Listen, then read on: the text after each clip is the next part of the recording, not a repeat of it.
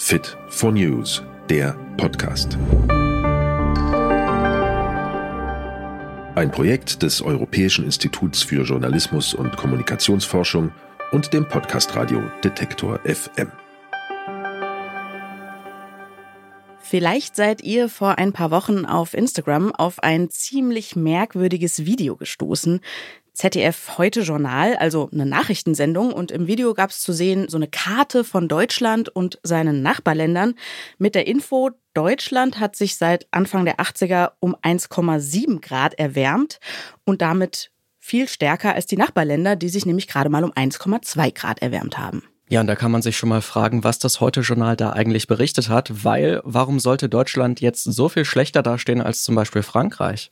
Tja, das tut es auch gar nicht, denn dieses Video, das ist ein Fake, das aber ganz schön echt aussieht. Da hat nämlich jemand ein echtes Heute-Journal-Video genommen und eben so eine Fake-Karte drunter gelegt. Ja, und das zeigt, da muss man schon zweimal hinschauen, um echte Nachrichten von Fake News zu unterscheiden. Ein paar Tipps und Tricks, wie das besser gelingen kann, die haben wir hier für euch in diesem Podcast.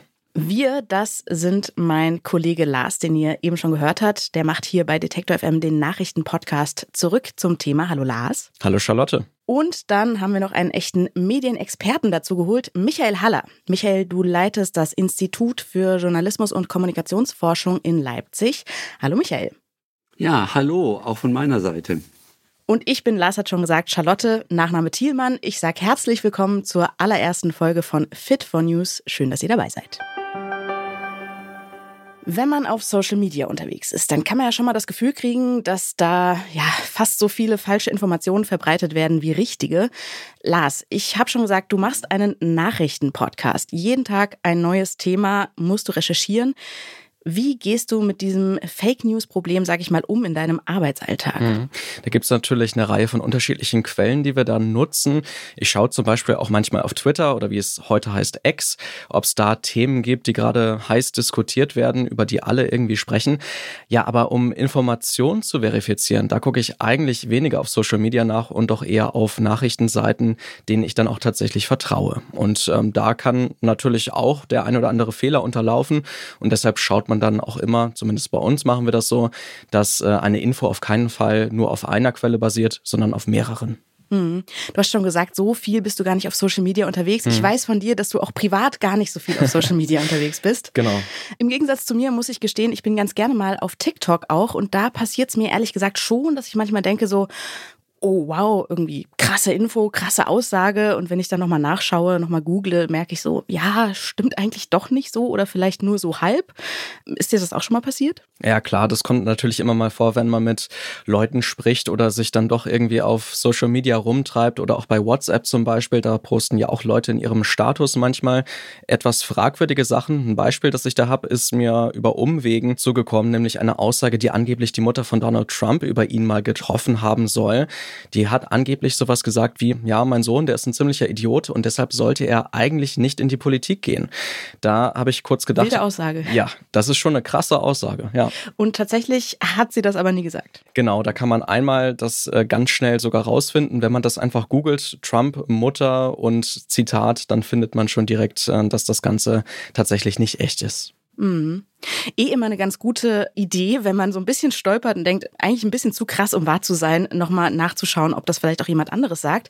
Manchmal ist es ja aber auch richtig schwierig rauszufinden, ob was jetzt stimmt oder nicht, einfach weil es eine Nachricht ist, die dann in ganz, ganz vielen Posts zu finden ist, die alle dasselbe behaupten. Mhm. Also zum Beispiel, ich sag mal, dass Wärmepumpen jetzt in alten Häusern überhaupt keinen Sinn ergeben, dass man das nicht machen sollte. Oder dass deutsche Schülerinnen und Schüler viel weniger können als Schülerinnen und Schüler in anderen Ländern. Oder dass die Ukraine super schlecht dasteht und bald kapitulieren muss und dann mhm. im nächsten Post irgendwie das komplette Gegenteil. Also ukrainische Armee steht kurz vorm Sieg, die Russen haben überhaupt keine Chance mehr.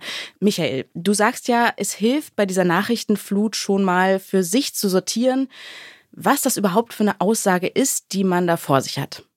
Ja, also wir reden hier ja über journalistische Medien und da unterscheiden wir drei verschiedene Gruppen von Aussagen. Die erste Gruppe das sind Nachrichten über das aktuelle Geschehen, also eben das, was wir gerade auch besprechen, News. Ich gebe da so ein paar typische Beispiele, wie man sie äh, in den Überschriften etwa von solchen News lesen und aufnehmen kann. Gestern hat der Bundestag die Erhöhung des Bürgergeldes beschlossen. Oder eine andere. An der Kreuzung Heinestraße geriet heute Morgen um 17.15 Uhr ein Radfahrer unter einen LKW. Oder ein anderes Beispiel. Gestern Nacht wurden mehrere Wohnhäuser in Kiew durch Raketenbeschuss zerstört. Äh, ihr merkt schon, das sind Aussagen über sehr begrenzte Vorgänge, die von verschiedenen Menschen beobachtet und von einem Menschen wahrscheinlich, einem Journalisten, aufgeschrieben wurden. Und das kann man dann ja auch relativ einfach und gut überprüfen. Ja, klar, weil es sind eben Sachverhalte. Zum Beispiel, dass der Bundestag wirklich gestern diesen Beschluss gefasst hat, dass es wirklich die Heinestraße war und nicht die Mozartstraße, dass es wirklich im Stadtzentrum von Kiew passiert ist und nicht in Odessa oder woanders ja, und so ähnlich. Mhm. Also da merkt man schon, Nachrichten, da kann man sich eigentlich gar nicht drüber streiten, die sind halt so passiert oder nicht. Dann gibt's aber noch zwei weitere Arten von Aussagen, die auch streng genommen gar keine Nachrichten sind. Ja, das, was vorhin aufgezählt wurde, also hm, das Problem mit der Wärmepumpe äh, oder eben dieses Leistungsniveau deutscher Schülerinnen und Schüler, das sind eigentlich streng genommen, sind das keine Fakten. Wir sprechen hier von Themen, von mehr oder weniger aktuellen Themen. Natürlich stecken in solchen Themen auch viele Fakten. Aber das Besondere und ich denke auch das Schwierige daran ist, dass sie sehr unübersichtlich sind. Meist spielen ja hier viele Faktoren und viele Umstände zusammen. Und ja, versteht ihr, die bilden sowas wie einen Kontext. Und wir nennen darum solche Themen komplex. Und die behandeln oft auch noch ein Problem. Das Thema Klimawandel übrigens ist genauso ein Beispiel. Das merken wir auch in unserer Arbeit, zum Beispiel bei unserem äh, Nachrichtenpodcast zurück zum Thema, dann auch tatsächlich, dass es da so bestimmte Themen gibt, die einfach ziemlich umstritten sind, bei denen man dann auch mehr Feedback von den Hörern und Hörerinnen bekommt. Atomkraft ist ein ganz gutes Beispiel. Da beziehen sich dann beide Seiten auf die Wissenschaft und auf Studien und kommen dann aber doch zu ganz unterschiedlichen Einschätzungen im Endeffekt. Ich habe mal so ein Beispiel mitgebracht, damit man sich ein bisschen besser vielleicht vorstellen kann, wie das überhaupt sein kann, dass man eigentlich dasselbe Phänomen beobachtet und zu ganz unterschiedlichen Schlüssen kommt. Also sagen wir mal, wir sind irgendwie alle, also alleine, aber jeweils in der Leipziger Innenstadt unterwegs. Und ich sehe da zum Beispiel ältere, gut betuchte, gut gekleidete Herrschaften, die in ein Eiscafé gehen, äh, irgendwie fünf Einkaufstüten in der Hand. Und du, Lars, siehst vielleicht gerade nach einem RB-Spiel wieder irgendwie Betrunkene ähm, aus dem Stadion in die Stadt torkeln. Und du, Michael, bist vielleicht gerade an der Ecke unterwegs, wo gar nichts los ist und wo irgendwelche kleinen Boutiquen sind, die aber geschlossen haben. So, und dann kommen wir alle zurück aus der Innenstadt und haben alle unsere eigene kleine Geschichte. Ich sag, hier, der Einzelhandel in Leipzig boomt und Lars sagt, boah, ey, es sind wirklich ganz schön viele Betrunkene in dieser Stadt. Und Michael, du hast den Eindruck, also die Innenstadt in Leipzig, die stirbt wirklich. Und da sieht man vielleicht ganz gut, dass eigentlich keiner von uns lügt, aber auch keiner von uns recht hat. Und Michael, wenn ich dich richtig verstanden habe, dann sagst du, so ähnlich läuft das auch mit den großen Problemthemen, dass man da wirklich als Journalist den Überblick gewinnen muss, ja, über die vielen unterschiedlichen Perspektiven, die man eben auf ein Thema einnehmen kann. Ja, damit hast du, glaube ich, sehr genau eine ganz wichtige Anforderung an den Journalismus schon zum Ausdruck gebracht. Ich nehme eben dein Beispiel mit diesen äh, Leipziger Innenstadtbesuchern, also wir drei. Ein seriöser Journalist würde nun die verschiedenen Eindrücke sammeln und auswerten und eben auch mit statistischen Daten vergleichen. Und da käme er vielleicht zu der Ansicht, dass die Leipziger City super gut dasteht. Diese Einschätzung ist aber kein Fakt. Und sie ist eigentlich auch kein Thema, sondern ist eine Beurteilung. Es ist seine Deutung. Und wenn er dann die Überschrift setzt, ich zitiere jetzt eine fantasierte Überschrift, die Leipziger City boomt, dann ist das sein Gesamteindruck. Aber wenn wir es ganz streng fassen, auffassen, ist es ja eigentlich seine Meinung obwohl er es als eine Tatsache formuliert hat. Und versteht ihr, in den Medien finden wir viele solche Aussagen, die wie ein Sachverhalt klingen, doch eigentlich eine Deutung dahinter steckt oder oft eben auch eine Meinung. Ich gebe euch dazu noch ein paar Zitatbeispiele aus solchen Überschriften. Das erste Zitat, dafür muss der Minister seinen Kopf hinhalten. Ein zweites Zitat, das freut den Dirigenten sicher sehr. Oder ein drittes Zitat. Die Strafe hätte härter ausfallen müssen. Und schließlich noch ein Zitat. Das ist ein katastrophales Ergebnis. Und so ähnliche gibt es viele weitere Beispiele. Mm. Da merkt man ja auch schon, dass wir also wirklich bei unseren Medien eigentlich egal, welche man konsumiert, immer wieder mit Meinungen konfrontiert sind. Also wenn wir es jetzt nochmal zusammenfassen, wir haben Nachrichten, sowas wie gestern hat der Bundestag XY beschlossen, wir haben Themen wie zum Beispiel Klimawandel oder Atomkraft und wir haben Meinungen wie zum Beispiel, ja, alles super in der Leipziger City. Ja, man könnte bei Aussagen dieser dritten Art, könnte man ja einfach die Achseln zucken, weil man findet, naja, jeder darf ja seine Meinung haben. Die Frage ist nur, auf was stützt sich dann eigentlich diese Meinung? Und da ist es eben im Journalismus sehr wichtig, dass sich so eine Meinung auch auf Tatsachen stützt und nicht auf persönliche Ansichten oder gar auf Vorurteile. Das Publikum, das diese Nachricht hört, das will ja prüfen können, ob diese publizierte Ansicht oder diese Meinung auch sachlich begründet ist, also sich auf einen Sachverhalt abstützt. Ja, und dann gibt's ja auch noch einen ganz anderen Bereich, den wir Journalisten gerne mal ausklammern, nämlich Glaubensfragen zum Beispiel. Also gibt es Gott oder sind die Menschen von Natur aus gut oder böse? Ja, ist gut, dass äh, du das ansprichst. Wir reden hier ganz bewusst nur darüber, wie wir uns über das Geschehen in der Welt, also außerhalb unserer Köpfe, zuverlässig informieren können. Und wir reden hier nicht über die Welt der Ideen, der Fantasie oder des Glaubens. Das bedeutet, Informationen über das, was draußen in der Welt passiert, betreffen Vorgänge, die unabhängig von meinen Gefühlen und von meinen Gedanken passiert sind. Erst wenn ich das Geschehene deuten und mir eine Meinung bilden will, dann kommen Gefühle, da kommt auch analytisches Denken in meinem Kopf in Gang.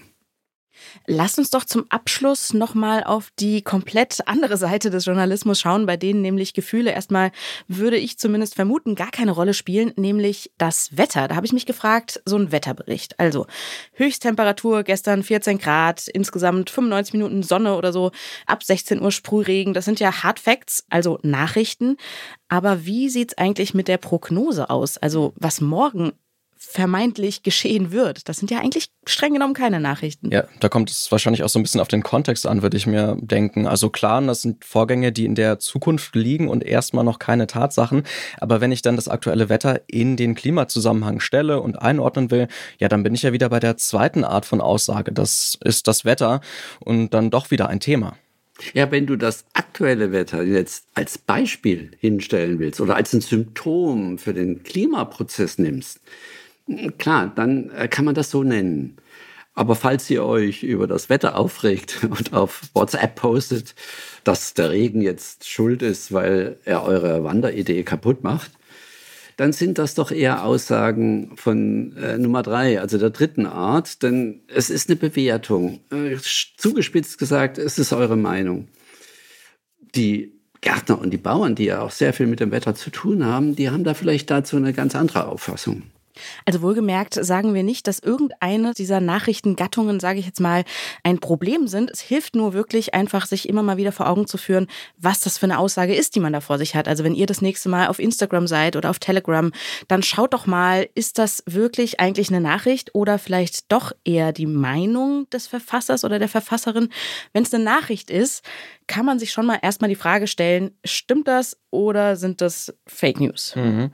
Ja, aber wenn man dann merkt, eigentlich ist das ja eine Meinung, vielleicht auch noch zu einem ziemlich komplexen Thema, ja, dann kann man auch im Hinterkopf behalten, dass die Person vermutlich nur aus ihrer eigenen Perspektive urteilt und die Komplexität des Themas dann ziemlich ausklammert. Ja, die Person sagt halt einfach ihre Meinung und das funktioniert dann so ähnlich wie mit dem Fußgänger in der Leipziger Innenstadt, der vor der verschlossenen Boutique steht und sich denkt, ja, der Einzelhandel, der stirbt. Ja. Ja, ich meine, jeder darf seine Meinung haben. Aber wenn er sie nicht wirklich begründen kann, dann vertritt er vermutlich ein Vorurteil. Er müsste sie also eigentlich als eine Überlegung formulieren, als wie ein Versuch, etwas beurteilen zu können. Auch Vorurteile darf man ja haben. Nur sollte man sie nicht wie eine fundierte Meinung hinstellen. Das gilt auch gerade für Leute, die abstreiten, dass der Klimawandel menschengemacht ist. Okay, man kann dieser Meinung sein und es kann auch ein Vorurteil sein, aber Fakten sind es eben nicht. Aber was tut ihr, wenn euch eine Meinung oder ein Vorurteil so richtig aufregt? Solltet ihr dann darüber auf Social Media direkt etwas posten und darauf reagieren? Ja, und dann auch irgendwie direkt sagen, was ihr von dieser Person oder ihrer Position haltet? Warum ihr euch das vielleicht lieber zweimal überlegen solltet, das besprechen wir dann nächstes Mal hier im Podcast. Das war's auch schon mit der allerersten Folge Fit for News von Detektor FM und dem Europäischen Institut für Journalismus und Kommunikationsforschung. Ihr findet alle Folgen überall, wo ihr auch sonst eure Podcasts hört, zum Beispiel bei Spotify oder bei Apple Podcasts. Ja, und lasst uns doch gerne eine Bewertung da und schreibt uns eure Anmerkungen, Kritik und gerne auch eure eigenen Erfahrungen mit dem Thema an podcast at fitfornews.de. Ich sag nochmal Danke, Lars. Danke, Michael. Wir hören uns hier an dieser Stelle in einer Woche wieder. Bis dahin. Ciao. Tschüss. Macht's gut. Ciao. Tschüss. Fit for News, der Podcast. Ein Projekt des Europäischen Instituts für Journalismus und Kommunikationsforschung und dem Podcast Radio Detektor FM.